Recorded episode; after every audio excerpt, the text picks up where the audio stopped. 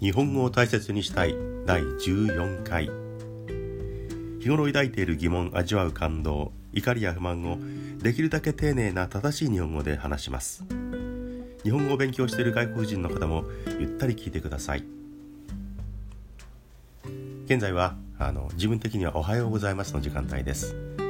まだ家の人間が起き出してくる前にリビングで、えー、こうポンと iPhone7 を前に置いていつものようにやっています。でもここで録音するのは3回目ぐらいでしょうかね。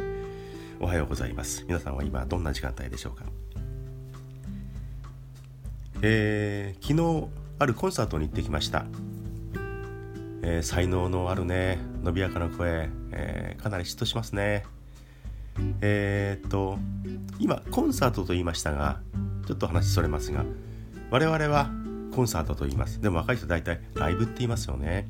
こういうところで年代が現れたりします。私は、まあ、コンサートというふうな言い方をする年代です。僕らはきっとという人のコンサートに行ってきました、ね、伸びやかな声で、えー、で当然楽器もうまい。で独特のトークなんですよね。あの MC というふうに最近言いますけれどもああいったあの曲と曲の合間のしゃべりが非常に独特でうんで当然、まあ、ファンの方がいっぱい来てるわけですから当然かもしれませんが非常にウケる。綺麗な喋りとかなるほどっていうことではないんですけれどもなんとなく朴突としながら笑いを誘ってファンを引きつける。あ独特の喋りもできる人なんだなっていうんでいろんな才能を感じました。でまあそういうライブに結構私行く方ですがえー、行くとあ楽器とかね歌とか何かにこうぐーっと秀でたものがあるといいなーっていう気があのつくづくします。生まれ変わったらピアノかギターをもとことんやってみたいなというふうに考えています。ね。今更ですけれどもねもしかしたら生まれ生まれ変われるかもしれない ということで、えー、今そんな願望を言いました。その中で、えー、あっと思ったことがあります。最近少し目立っています。次の曲この曲あ今歌った曲はっていう時に曲はっていうんですよね。この曲は今の曲は。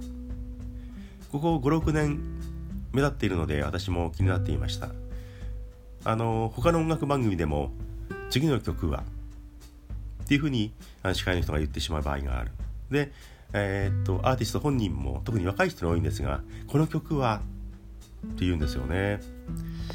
今まではあの印象になかったアクセントです。これはあの標準語という観点から言うと間違いです。この曲はこの曲はあの曲は次の曲は曲はタタタが正解です。でも間違った言い方少し目立ってきています。残念です。さて恒例になりましたが前回の反省をここで言います。えーとやっぱりあのアクセントがちょっとブレていて全然日本語を大切にしていないなというような感じの部分が結構ありました、えー、さらに気をつけます。それから前回の最後の部分で妙に間があってカチカチなんて変な音が入ってるところがあの気が付いた人もいるかもしれません。あの止めようと思って録音をストップしようと思ってあのあの iPhone のホームボタンを探してこう触っていたんですがどうもうまくいかなくてあまずいこれが消えちゃったら大変だっていうんで焦ってているのがあの音とあの間です、えー、かっこ悪いですね。えー、でもねあそこをカットするという術を知らないので、えー、そのままで、え流してしまっております。さてえー、っとどうでしょうか。元号の話題をここで言おうと思います。新しい元号が来年の春決まりますよね。平成の次はどんな元号になるのか。今元号と言いましたがあるいは年号という言い方もありますよね、えー、元号も年号もアクセントは1種類だけです。元号年号これは間違いです。元号の「下は、えー、濁音はっきり「ゲ」と濁ってよくて元号の「語は微濁音ちょっと鼻にかけて抜くような音になります。言語が、えー、正しいアクセントそれから微濁音の取り扱いになります。さてこの言語何になるんでしょうかね。うん。その前にクイズを一つ。明治大正昭和平成。この4つの中で、えー、1つ仲間外れがあります。これは私がこじつけた仲間外れですが、えー、明治大正昭和平成。4つの中で1つだけあれ？っていうのがあります。はい、昭和。これが4つの中ではただ1つちょっと違うという部分があってアクセントを2つ持っています。えー、標準語という観点の中で言うとという話ですが、えー、明治大正平成は1種類だけこの言い方しかない。ただ昭和については昭和と昭和2つアクセント辞典に載っています。だから2種類の正しいアクセントがあるんですよね。だ人によっていろいろ違ってくるという言い方になります。できることなら新元号はアクセントは1種類がいいですね、えー、複数のアクセントを持っているような言語だとやっぱり馴染むのが少し遅くなるような気がするんですよね。だから単一アクセントの言語が選定されることを望んでいます。そういうところまで考えるかどうかは、えー、選定基準の中で、えー、そういうふうなことが考慮されるかどうか分かりませんけれどもそういう希望を持っています。どんな言語になるんでしょうか？ということで私勝手に新言語を予想しました。今まで、調べてみると元号には元号は247元号があります明治大正とか元那とか慶応とか文英とかああいうことがえー、言語が247ある。で、その中で、えー、分析してみると、使われている漢字は72個しかないそうです。247も言語があるのに漢字は72種類それをこういろんな組み合わせで使われているだけということで意外に少ないですよね。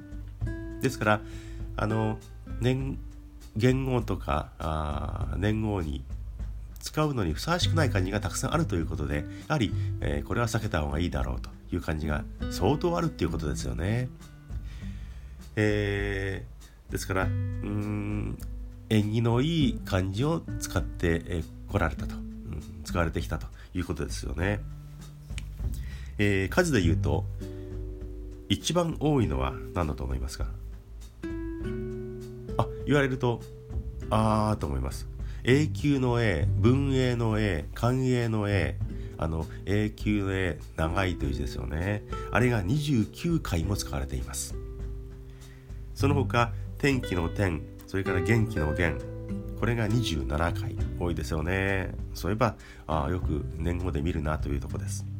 明治の字も21回使われています。収めるという字ね。えー、慶応元年、まあ、慶応大学の「王」という字も20回も使われています。昭和の和の字これがね19回結構多いんですよね。大正の小の字正しいという字も19回、えー、昭和の和と同じ数使われて回数使われています。うんそういう中で今度の言語が何になるのか。あのー、昭和の和の字。これがねあの、まあ、平和の和の字ですけれどもうーんと来そうな気がしています。これはちょっと当てずっぽうな単なる勘というところもあるんですが昭和をまだ引きずっている平成が終わってで新しい言語、まあ、昭和の香りを残しつつ平成を挟んでということで無理やり和を使うのではないかなと。で、えー、この昭和の和の字は19回使われていますが元那とか昭和とかあの後ろに使われているのが18回で18回でたった1回だけ和というのは前に使われているのがあります。これは和道です。和道開鎮和道開放の和和道。あの時だけこの和の字が頭で使われています。だからえー、和道以来1310年ぶりに和が頭に来るのではないかな。ね平成昭和を引きずって平成挟んで和をここに持ってきて頭で使う。でもう一つ和に何をつなげるか。なんでこの漢字が使われないのかなというのが一つあります。調べてみるとあの栄えるという字繁栄の栄の字。ねえー、栄光の栄ともねあの言いますけれどもあの栄える繁栄の栄の字がなぜか一回も使われていない。当然一回も使われてない漢字がもうたくさんあるんですがこの縁起が悪くない栄えるという字は何で使われないのかな非常に疑問に思います。なんかあの歴史的に裏側になんか理由があるんでしょうかね。使われない理由がよく分かりません。栄えるという字は繁栄いいじゃないか、えー、これを新鮮な感じで使う。頭にはで A をつけて和栄。どうでしょうか。平和に栄えていく。和栄。なんとなくしっくりこないでしょうか、うん、和栄。えー、もう下が伸びるんでなんか間が抜けてるっていうふうに思うかもしれないですけどもえーはえ、なんとなくいいなというふうに勝手に決めました。ひっくり返して英和もありかなというのもちょっとしますが、えー、どうでしょうか？和英とか英和とか、なんだお前、英語の辞書かよという感じも、えー、ちょっとしてしまいますが、そういうツッコミも食らってしまいそうですが、うん、こんな、うん、言語が来てくれたら、個人的には嬉しいなというふうに思います。でも、難しいですよね、言語って。特定の、まあ、団体とか会社を表すようなあものになってもいけないし、えー、政治的な匂いがする感じもなかなか使えないだろうし、結局限定された感じの中ででも新鮮味があってこれから長らく使っていく選定は非常に難しい難しいだろうなと思います来年の春一体どんな漢字が使われるんでしょうか和とか A どっちかでも使われたら個人的にはおわやったっていう気に、えー、なります。でも、えー、来年の春を楽しみにしたいと思います。えーとね寒くなってああもう今日も11分超えちゃってます。あの街中にえー、マスクの人多いですよね。乗り物の中でも非常に目立ってきました。あの花粉症の時期のマスクとは全く違った、えー、鼻をずるずる吸ってるような、えー、咳をしているような、えー、風のあのマスクですよねえーね、やっぱりこう冬に向かってみんないろいろね、えー、苦労してるなという状況ですで実は私もあのやってしまいましてえー、一昨日から、ああ、喉が少し変だ、やってしまった、用心していたのに、という状況で、風邪ひきになっています。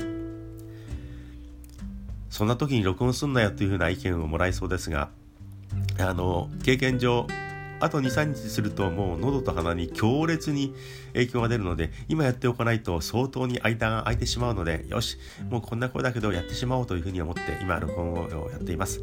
なのに結構長く喋っているという変な矛盾ですが。えー、っと、声の違い、いつもと変わんないよという状況になってますかね。あの、マイクの位置とか録音の状況とか一定した中でやってるわけではないので、えー、いつもあの同じ声でやってるわけじゃないんですが、えー、ね、あの自分としては変な声で喋ってるなという状況でやっております。あそれは気が付いていたよっていう人がもしいればああよく聞いてくれているんだなっていうんでかなり嬉しいです。でもいつもと変わらないまあ本人が思ってるほど変わらないっていうことは多いですからね。